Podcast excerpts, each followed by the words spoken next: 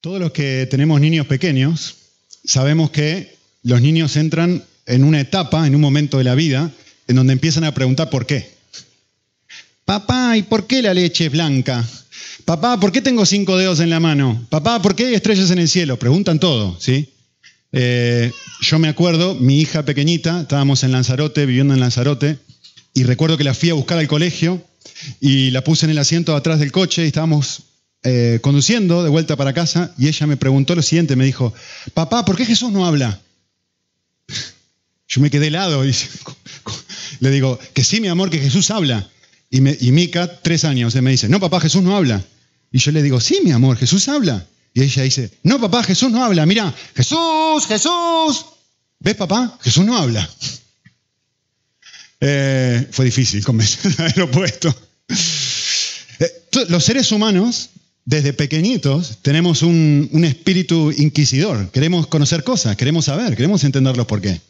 Y lo que hoy vamos a hacer es, hoy comenzamos una serie de, mensajes que justamente tiene que ver con un curso que se llama Alfa, que estamos haciendo aquí en la iglesia los días jueves, que tiene que ver con intentar responder distintas preguntas que son profundas, muchos por qué, eh, acerca de la vida. Y hoy comenzamos una serie de mensajes, quizás sean 10, 11 mensajes, que justamente traten de responder algunos de estos por qué. ¿Sí? Así que yo hoy quisiera comenzar haciendo esta pregunta para que pienses si esto se digna funcionar. ¿Por qué hay veces que me siento vacío? ¿Por qué hay veces que me siento vacío? Quiero leerles algo. Eh, muchos de ustedes reconocerán a esta persona enseguida que se las muestre. Miren lo que dijo Madonna. Eh, antes de leerlo, quiero que piensen en que ella es una mujer preciosa físicamente. Quiero que piensen que tuvo toda la fama que quiso tener, todo el dinero que quiso. Y ella escribió esto, miren. Dijo, tengo una voluntad de hierro y en mi voluntad, todo siempre se ha enfocado, y escuchen esto, en vencer un horrible sentimiento de ineptitud. Por momentos, logro superar un ataque de estos y me descubro a mí misma como un ser humano especial. Pero después paso otra etapa. Paso una etapa en la que pienso que soy mediocre, la reina del pop. Es mediocre la reina. Pienso que soy mediocre y que no le intereso a nadie. Increíble, ¿no? Una y otra vez paso por esta etapa. Lo que me impulsa en la vida es este terrible temor a ser mediocre. Y eso es lo que siempre me está empujando y empujando, porque a pesar de que me he convertido en alguien importante, sigo teniendo que demostrar que soy alguien importante. Mi lucha nunca ha terminado y es probable que nunca termine. Piensen lo que está diciendo esta mujer. ¿eh? Cada canción que ella cantó, cada esfuerzo que le llevó preparar esa canción, crearla, practicarla, llegar a un nivel de excelencia que ella llegó, cada concierto que ella hizo, cada película, porque hizo incluso un par de películas, medias truchas, mm. pero bueno, cada película que ella hizo, yo las vi, ¿eh? Eh, todo el objetivo que ella tenía era intentar demostrar que soy importante. Satisfacer esa inclinación, ese vacío interno que ella estaba diciendo, podrás decirme que lo soy, Podré pasar por momentos de fama, podré tener todo lo que una persona quiere tener, pero todavía sigo sintiendo este vacío. Todavía sigo sintiendo eso. Les voy a hablar de otra persona, uno de mis héroes, entre comillas. ¿Saben quién es este, no? Arnold Schwarzenegger. Eh, Arnold Schwarzenegger fue cinco veces Mister Olympia. Mister Olympia es como ganar el balón de oro. ¿sí? Es ser considerado el fisicoculturista más importante, mejor del mundo. ¿Sí? Cinco veces lo ganó, como Messi. Este es el Messi del, del fisicoculturismo. No hay nadie como él, es el mejor de la historia. Después fue gobernador de California dos veces, actor de cine, hizo Terminator, un montón de películas más. ¿Saben? Leí una entrevista que le hicieron, de hecho se la hizo el diario El País a, Arnold Schwarzenegger. ¿Saben lo que dijo este hombre? Miren la pantalla, bueno, no se ve muy bien, pero miren su cuerpo, un minuto. Él dijo esto, me veo en el espejo y vomito. El mejor físico que ha pisado esta tierra, cinco veces Mister Olimpia. Me veo en el espejo y vomito. Y después seguía la entrevista y dijo esto en la entrevista. Nunca estuve conforme con mi cuerpo. Me llamó mucho la atención esto, ¿no? Hubo un punto. Bueno, gané Mister Olimpia, ahora estaré conforme. Bueno, gané dos veces, tres, cuatro, cinco.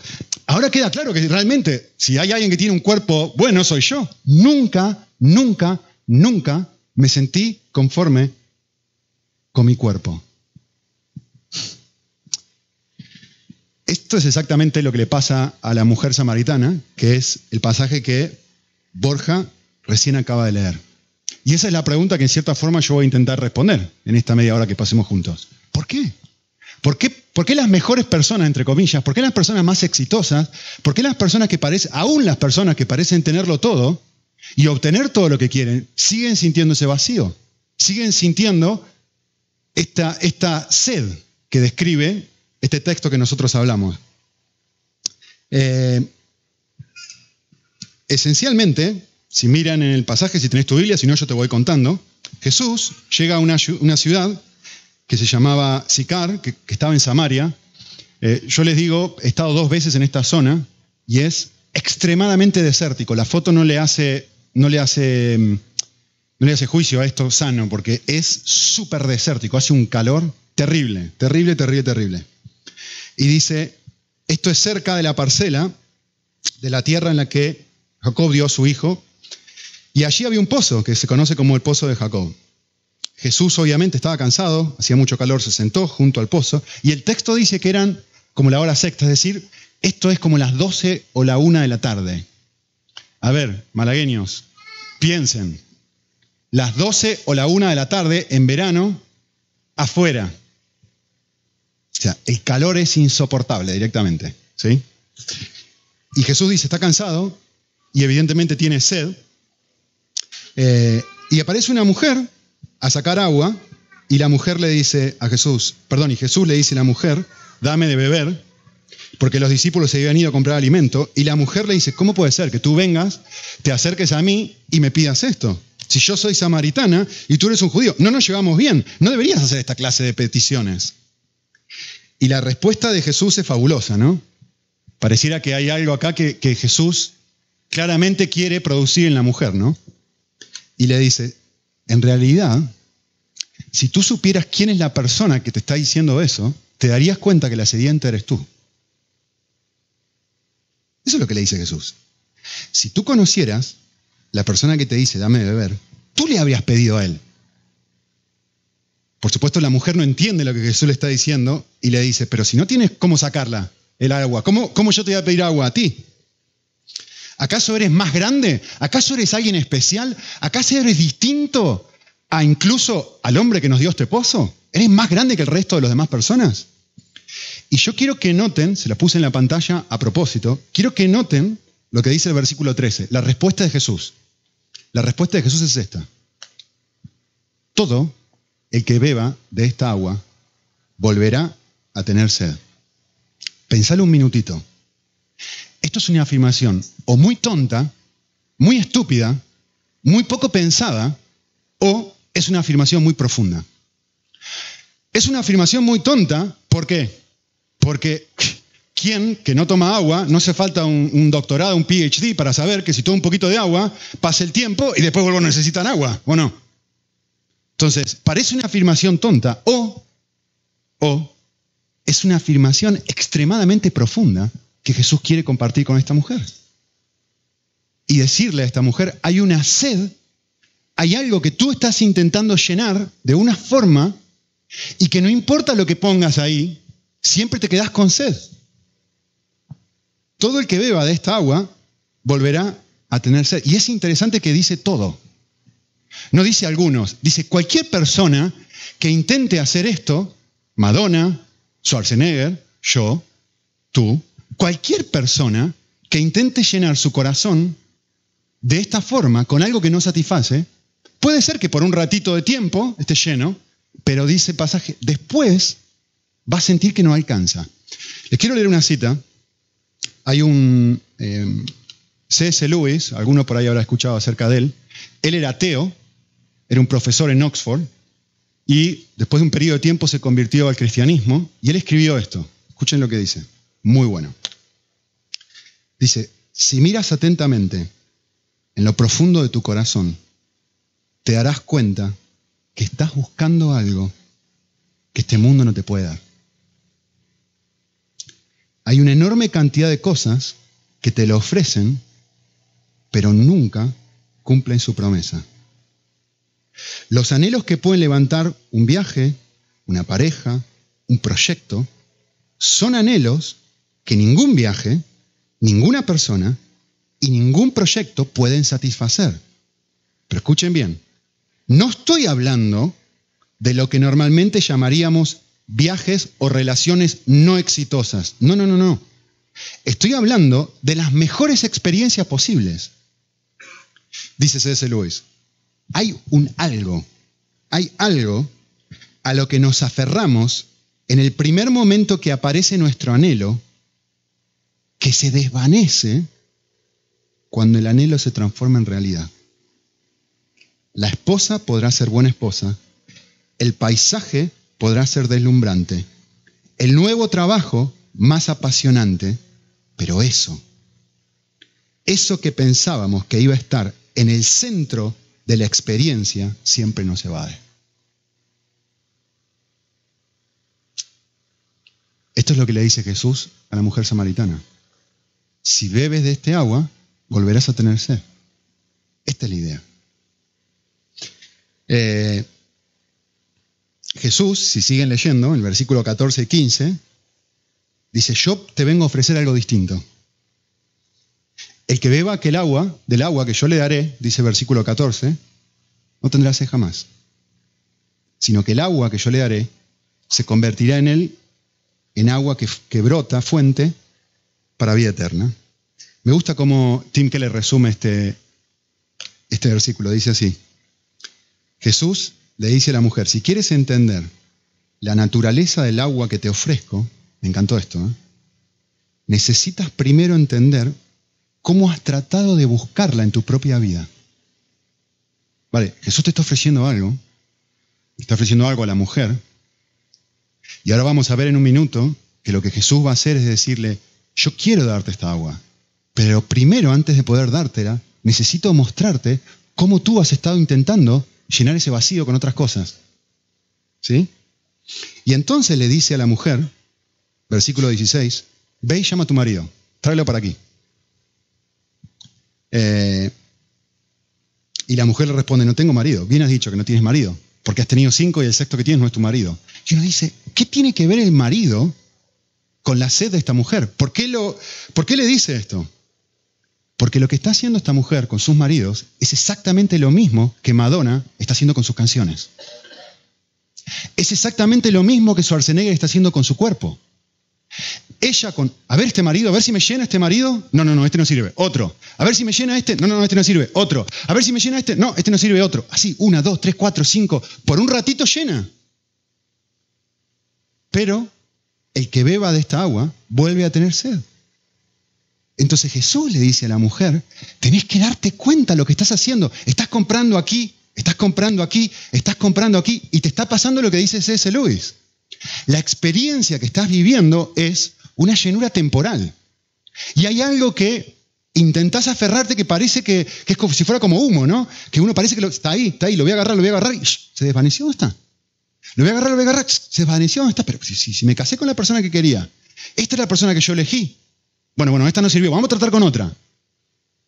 Nada. Quisiera decirles dos cosas. Cuando nos damos cuenta de esta dinámica, hay dos cosas que normalmente pasan cuando nos damos cuenta de que tenemos sed.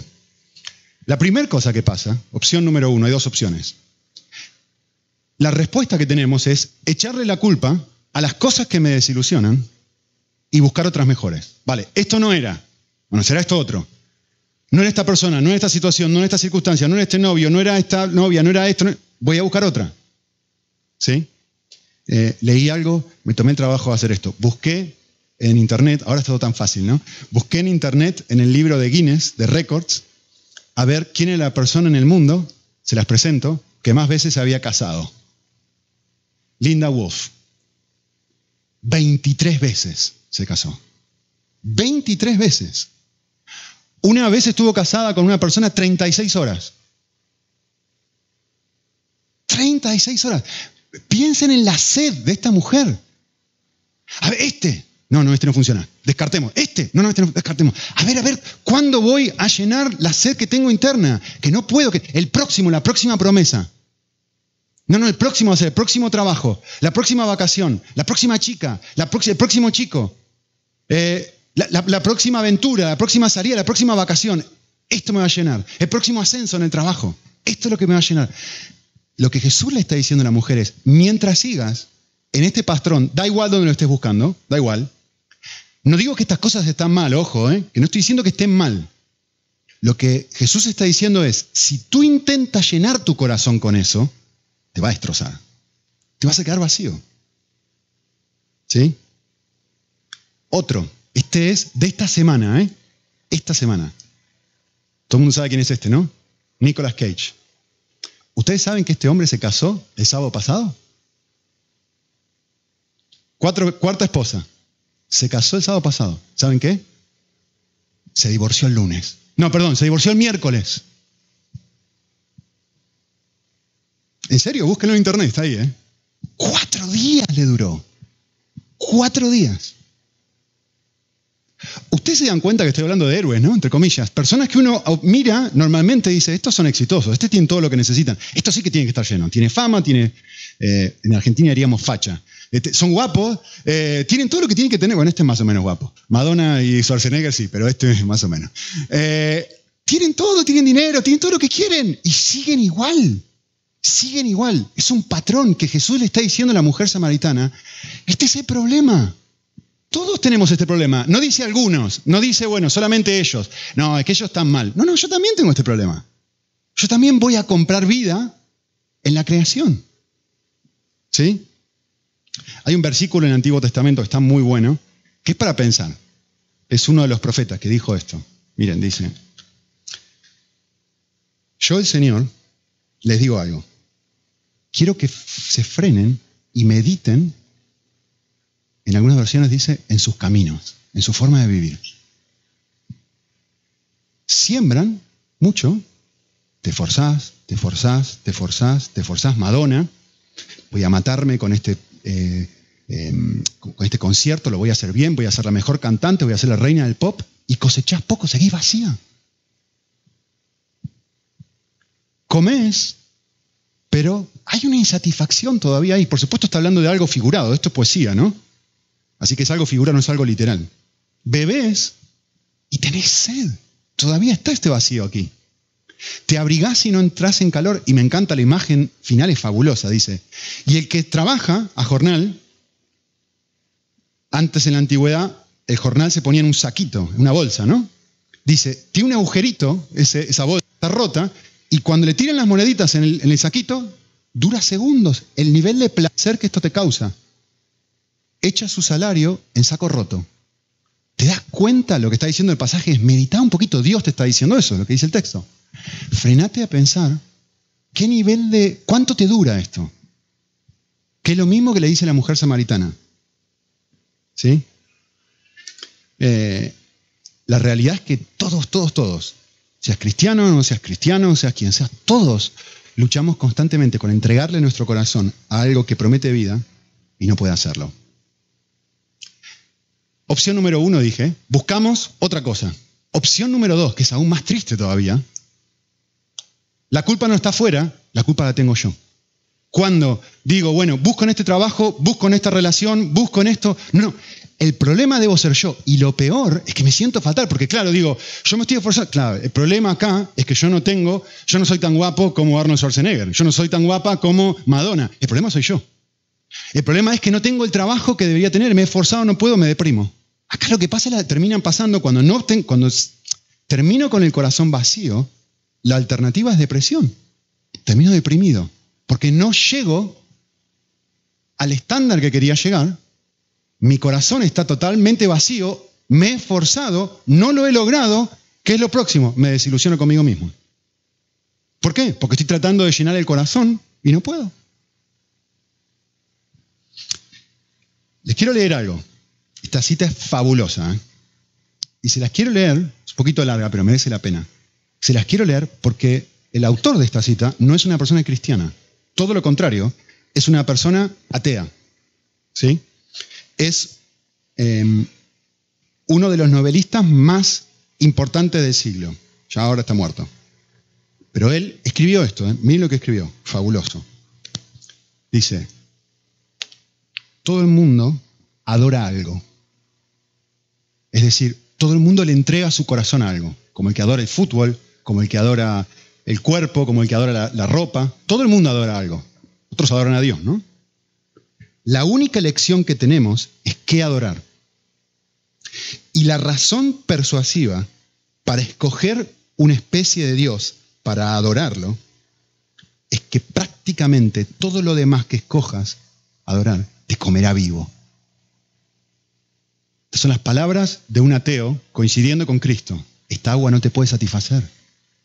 Te va a comer vivo, vas a intentar con este, con este, con este, con este, con este y te vas a quedar vacío.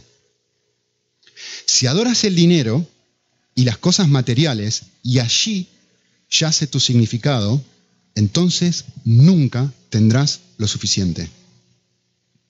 Esa es la verdad. Adora tu propio cuerpo, tu belleza y tu atracción sensual y siempre te sentirás feo, pregúntale a Madonna. Y cuando el tiempo y la vejez se hagan evidentes, morirás un millón de muertes antes de que tus seres queridos te entierren. Fabuloso. Fabuloso. Adora el poder y terminarás sintiéndote débil y atemorizado. Y siempre querrás tener más poder sobre otros para aumentar, perdón, para entumecer tus propios miedos. Adora tu intelecto, el querer ser visto como alguien inteligente, y terminarás sintiéndote incapaz. Un fraude. Siempre que nadie sepa lo que verdaderamente soy, con temor a ser expuesto. Y noten la conclusión a la que llega. Lo peligroso de estas formas de adoración no es que sean malas o pecaminosas, es que ni te das cuenta que estás viviendo así. Es que es inconsciente. Es que es nuestra configuración por defecto. Y cliqué ahí, este hombre está hablando Biblia. Todos, ¿se acuerdan el pasaje? todos los que beban de esta agua, todos. Esta es nuestra configuración por defecto. Todos los que beban de esta agua volverán a tener sed. Eh, la cita que yo leí de C.S. Lewis termina de esta forma. Dice, si yo encuentro en mí, que en mí mismo hay un anhelo que ninguna experiencia de este mundo puede satisfacer, la explicación más probable es que, fue hecho, que yo fui hecho para un mundo distinto. ¿Cuál es la oferta de Jesús? Jesús va a hablar con la mujer y le va a decir, yo quiero darte lo que tú estás buscando en otros lugares por medio de tus múltiples intentos. Pero primero Jesús, antes de hacer eso, le muestra su problema y le dice, ve y busca a tus maridos, ¿no? Y yo quisiera destacar algo de esto. Y va a sonar medio conflictivo, pero lo voy a explicar. Yo diría esto. La esencia del pecado no es hacer cosas malas. La esencia del pecado es buscar vida donde no hay. Es decir, poner de un costado a Dios y buscar llenar mi sed con otra cosa que no es Él. Con esto no estoy diciendo que no haya pecados y cosas más, pero no es la esencia. La esencia es que yo justamente voy y hago cosas que no tengo que hacer porque justamente yo estoy intentando llenar mi sed. Si yo estuviera lleno, no haría esas cosas. O sea, ¿por qué te grito? ¿Por qué le grito a mi esposa? ¿Por qué me enojo? Porque hay algo que yo quiero que no he obtenido. Porque estoy vacío. Porque necesito que tú estés de acuerdo conmigo. Y si no estás de acuerdo conmigo, la vida es un desastre. Entonces, lo hago porque estoy vacío. Cada cosa buena o mala que yo termino haciendo finalmente, la hago porque estoy vacío. Y voy a, tomar el control de mi vida y voy a intentar satisfacer mi sed. ¿Cómo? Obligándote a que tengas razón, a que me des la razón a mí. ¿Cómo? Te voy a gritar. Y solamente me voy a calmar cuando tú me des la razón a mí. Llena mi tacita, por favor, que estoy vacío. Eh, hay un pasaje en el Antiguo Testamento que dice así, mi pueblo ha cometido dos maldades, Jeremías 2. Y noten que es exactamente lo que estoy diciendo arriba. Me pusieron a mí a un costado y noten cómo Dios se describe. Que yo soy la fuente de agua viva. Yo soy el que verdaderamente puede satisfacerte. Y fuiste a buscar cisterna, fuiste a buscar agua en un lugar que no puedes retenerlo. ¿Sí?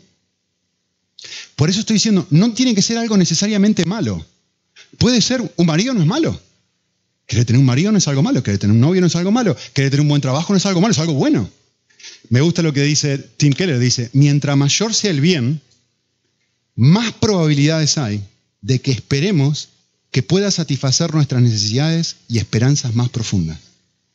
Cualquier cosa puede convertirse en un Dios falso, en algo para vivir, en algo para entregarle tu corazón, en especial las mejores cosas entre todas las cosas de la vida. El problema de esta mujer no son los hombres. El problema de Schwarzenegger no es el cuerpo. El problema de Madonna no son las canciones, son cosas buenas. Está bien. El problema es que le entregan su corazón y buscan vida en eso. Y entonces se transforma en su Dios, en aquello que les trae verdadero gozo, y no puede hacerlo. Ese es el desafío. La cita de Tim Keller termina de esta forma. Buenísimo, ¿eh? Escuchen que está muy, muy bueno. Dice así. Todo el mundo vive para algo.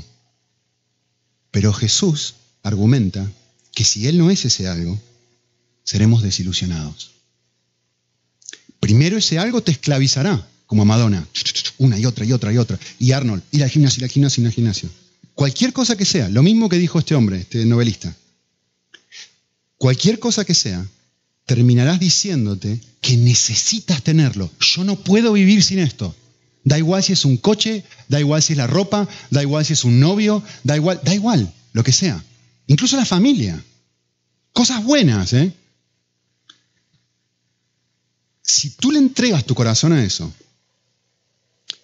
eh, terminarás diciendo, de lo contrario, no sobrevivirás. Eso significa que si algo amenaza ese objeto, te atemorizarás de forma inusual. Si alguien lo bloquea, te enojarás de forma desmesurada. Y si fracasas en conseguirlo, nunca serás capaz de perdonarte a ti mismo. Pero, en segundo lugar, si sí lo alcanzas, al final de cuentas, no podrás, eh, no podrá darte la satisfacción que tanto esperabas. Parece fabuloso cómo lo describe. No son cosas malas, son cosas que no pueden llenarme. San Agustín decía, el problema del corazón es el desorden de mis amores. Pongo en, un pedestal primero amores que deberían estar en un segundo o tercer lugar. Suponte, un empresario, mi trabajo. Y, y, vivo y le entrego horas y horas y horas y horas y horas y horas a mi trabajo despreciando la familia, despreciando otras cosas, termino súper mal, porque puse en lugar primero algo que no puede llenar mi corazón. Y él dice, lo que realmente hace y produce el cambio es un orden correcto de amores. Y cuando pongo a Dios en primer lugar, todo lo demás fluye. No es que tengo que cancelar las otras cosas. No es que tengo que odiar a mi esposa, a mis hijos, mi trabajo. No estoy diciendo eso. ¿eh? Lo que yo estoy diciendo es que cuando vos le pedís vida a estas cosas, quedás vacío. Y cuando pones a Dios primero y Él es tu vida y te llena, y tu corazón está lleno por primera vez, entonces tenés agua para dar, entonces estás lleno. Entonces venís al mundo no como un mendigo, venís al mundo como un dador, a tu familia, a tu casa, al trabajo o a lo que sea. Blas Pascal dijo esto, hay un agujero en el corazón del hombre que el hombre intenta llenar con lo creado pero que solamente puede ser llenado con el Creador. Ese es el gran desafío. El texto termina, eh, muy interesante, en el versículo 26, Jesús se presenta a sí mismo delante de la mujer diciéndole, yo soy el Mesías, el que tú estabas esperando. Y quisiera reflexionar unos segunditos nada más en qué es un Mesías. Piensen esto un segundito, ¿qué es un Mesías? El concepto de Mesías involucra dos cosas. En primer lugar, un grupo de gente que está en esclavitud, ¿no? Hay alguien que un grupo de gente que no está bien y en segundo lugar, una profecía de alguien que es capaz de liberarlo, un Mesías. Eso es un Mesías. ¿Sí? Hay un grupo de gente X o un pueblo, lo que sea, que está esclavizado, que está siendo dominado, que está mal y de alguna forma alguien dice, bueno, va a venir alguien a liberarte. Y Jesús le dice a la mujer, yo soy ese alguien. Yo soy ese alguien. Eh, yo soy la promesa, yo soy quien habla contigo. Ahora, quiero que piensen un segundito. En este momento los judíos están siendo dominados por el imperio romano. Este es el imperio más poderoso del planeta. Y esta mujer está siendo dominada y está esclavizada, es, ni siquiera ciudadana, está siendo dominada por otro rey, por otro gobernador, y está esperando un Mesías que supuestamente ella entiende los va a liberar de esto. Esto es lo que no tienen que perderse. ¿eh? ¿Qué clase de Mesías esperaría una persona así? ¿Qué clase de Mesías esperaría, una persona así? Respuesta obvia, ¿no? Alguien fuerte, alguien poderoso, alguien capaz de derrocar al imperio más poderoso del momento. Pregunta, ¿qué clase de Mesías es Jesús? Paréntesis. Yo sé que dije esto hace unas semanas, pero aplica. ¿eh? Eh, quiero que pienses esto. Imagínate que nuestra, eso es nuestra galaxia. Imagínate que nuestra galaxia tiene el tamaño de todo el continente europeo. ¿Sí? Un segundito, vamos a hacer esta analogía. Toda la Vía Láctea tendría el tamaño de Europa. Toda ciudad, todo país, todo pueblo. Trata de hacerte una idea de lo fastuoso y gigante que es esto. ¿Sí? ¿Saben cuán grande sería el sistema solar, nuestro sistema solar dentro de esta galaxia? Una manzana. El Sol, la Tierra, la Luna, Plutón, etc. Nuestro sistema solar, comparado con nuestra galaxia, sería del tamaño de una manzana comparado con toda Europa. Y supuestamente hay más de mil millones de galaxias del tamaño de Europa y más grandes.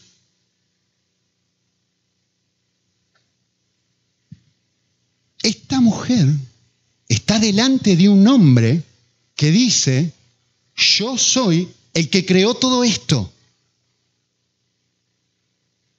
Yo soy el que hizo todo esto. ¿A ustedes les parece que este, esta persona tiene problema con derrocar un gobierno? Y sin embargo, este Dios hecho hombre dice lo siguiente, yo voy a hacer algo inesperado yo no voy a venir y derrotar a todo el mundo. El Dios del universo viene y dice, yo voy a hacer esto. Con todo el poder que yo... Esta es la clase de Mesías que soy. Esta es la clase de Dios que yo soy. Pudiendo hacer... Si hay un Dios, si hay un Dios, y Él es realmente creador de todo lo que existe, y vamos a discutir esto en las próximas semanas. ¿eh? ¿Cómo sé yo que Jesús fue quien dijo ser? Así que tómenlo por fe ahora. Pero sigan viniendo en las próximas semanas y vamos a hablar de por qué Jesús realmente fue quien dijo ser. Pero si este Dios, grande como describo, como acabo de describirles, dice, yo te quiero mostrar quién soy, me voy a dejar morir por ti. Esta es la clase de amor y de gracia que yo quiero mostrarte. Él dijo, Nadie toma mi vida. Yo la entrego. Yo la entrego voluntariamente, por ti. Esta es la clase de Mesías que soy. No soy un Mesías que viene a liberarte del poder del imperio romano. Soy un Mesías que viene a satisfacer tu sed.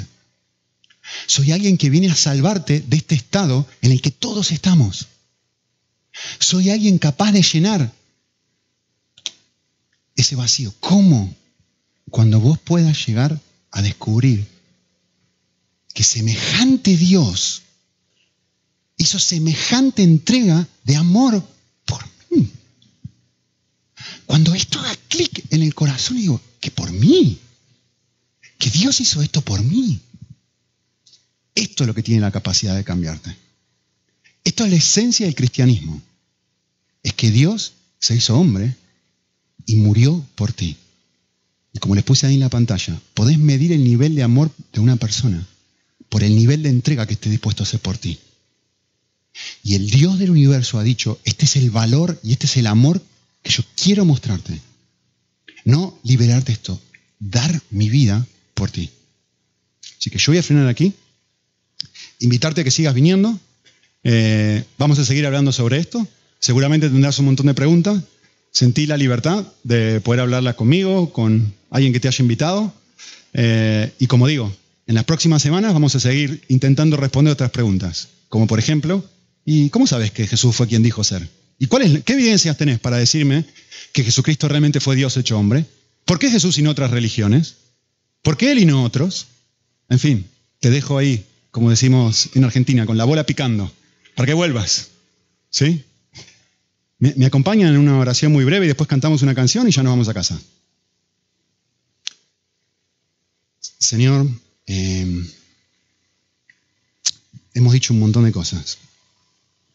Quizá hay algo que nos ha llegado, que nos ha hecho reflexionar. Y la oración que queremos juntos hacerte ahora es pedirte que de alguna forma te acerques más a nosotros. Eh, de alguna forma te manifiestes a nosotros, que podamos pensar y reflexionar en algunas de las cosas que hemos charlado en esta mañana y quizá considerar por qué Jesús haría semejante eh, afirmación. Yo soy. Yo soy quien puede satisfacer la sed.